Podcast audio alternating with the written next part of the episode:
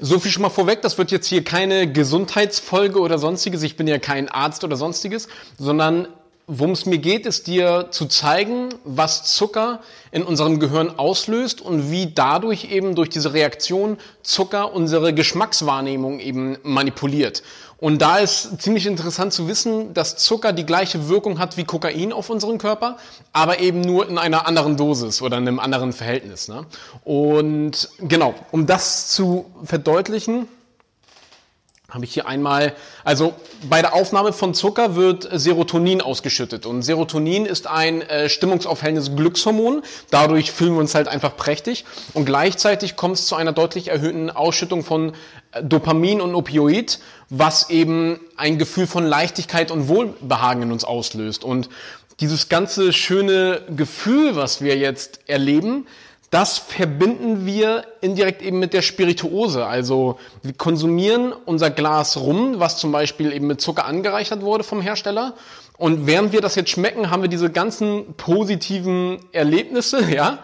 Und das verbinden wir jetzt mit dem Rum und sagen, boah, der Rum ist ja großartig oder löst dann auch Emotionen aus von wegen, das ist der beste, den du je geschmeckt hast oder äh, was auch immer. Und was daran einfach, was wir daran verstehen müssen ist oder realisieren müssen auch wirklich ist, wir werden jetzt hier gerade auf Droge gesetzt. Zwar ein geringer Vorbeamter, aber wir werden auf Droge gesetzt und verbinden das mit der Spirituose. Das heißt, was wir jetzt alles der Spirituose gut schreiben und warum wir sie so toll finden, hat in Wirklichkeit gar nichts mit dem Produkt als solches eben zu tun. Und und das sorgt natürlich auch gleichzeitig dafür, dass der Produzent einen enormen Mehrwert hat, weil ähm, also der, der erhöhte Ausschüttung von Dopamin, also von diesen ganzen Glückshormonen und so weiter, führt zu einem Rück, ähm, wie heißt das, Rückkopplungseffekt, so nennt sich das.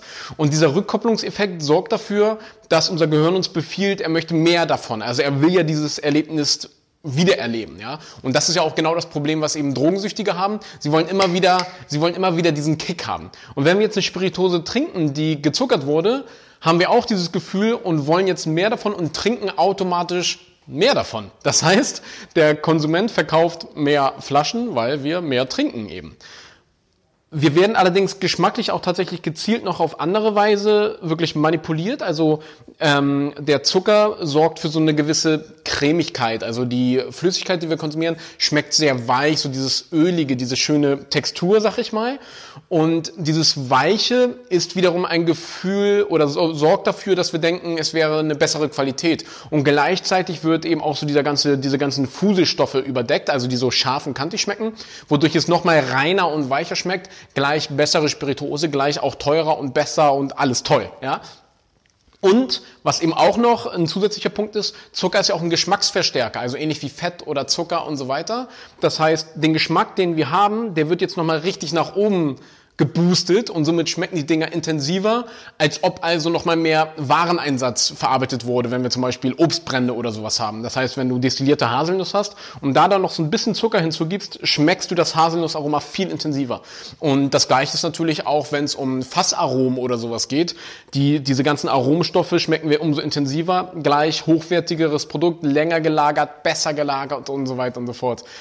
Und ich möchte an dieser Stelle nochmal wirklich betonen, oder ich habe es ja noch nicht gesagt, aber ich möchte an dieser Stelle betonen, ich habe nichts gegen Zucker. Also ich esse auch gerne mal mein, keine Ahnung, was auch immer, was Süßes und so weiter. Und ich finde, Zucker hat auch absolut seine Berechtigung, gerade auch was Liköre und sowas angeht. Und ich verurteile jetzt auch nicht wirklich, wenn Produzenten eine Spirituose süßen. Mein Problem an der ganzen Sache ist eben nur die fehlende Transparenz. Weil wenn ich jetzt als Spirituosenproduzent mit einem gezuckerten Produkt auf den Markt gehe und das unter den gleichen Bedingungen verkaufe wie ein anderer Hersteller, der komplett auf Zucker verzichtet und nur auf den wirklichen Rohstoff als solches eben äh, damit arbeitet, habe ich ihm gegenüber einen Vor äh, Vorteil und das ist kein fairer Wettkampf. Und daher meine persönliche Meinung einfach nur, es ist mir ganz wichtig, du kannst Zucker reinhauen, so viel du willst, weil es gibt ja Leute, die wollen ja auch diesen Geschmack eben haben. Mach, was du willst, aber deklariere es auch dementsprechend. Das heißt, sag, da sind 60 Gramm Zucker auf einen Liter Rum drin oder was auch immer. Das sind nämlich Dinge, da passieren sehr viele sehr unehrlich, äh, so, ja, einfach keine schönen Sachen, ja, und womit sich andere eben einen Vorteil verschaffen. Und das gefällt mir an der ganzen Sache eben nicht so ganz. Und was ich dir jetzt gerade eben auch hier alles gezeigt habe, damit möchte ich vor allen Dingen dein Bewusstsein auf diese Fakten eben lenken, was da passiert durch ein, sogar da reicht wirklich nur ein geringer Einsatz von Zucker, weil unser nächstes Thema wird sein, wie verkoste ich eine Spirituose richtig? Also da, gehen, da fangen wir richtig an mit Nerdgequatsche. Und dass du das im Hinterkopf hast, was ich dir jetzt da gerade gesagt habe, weil das hat eben einen immensen Einfluss auf das, was wir da wahrnehmen. Und mit der Anleitung, die ich der, die von der nächsten Folge, gehen wir schon richtig in Richtung professionelle, vernünftige Verkostung. Sehr schön.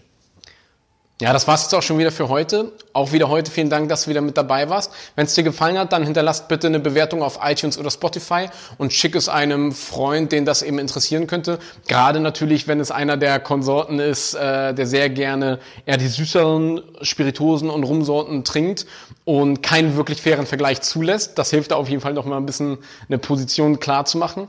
Mein Name ist Nikolas Kröger von der Wagemut Taste Academy und ich wünsche dir noch einen schönen Tag. Ich danke dir.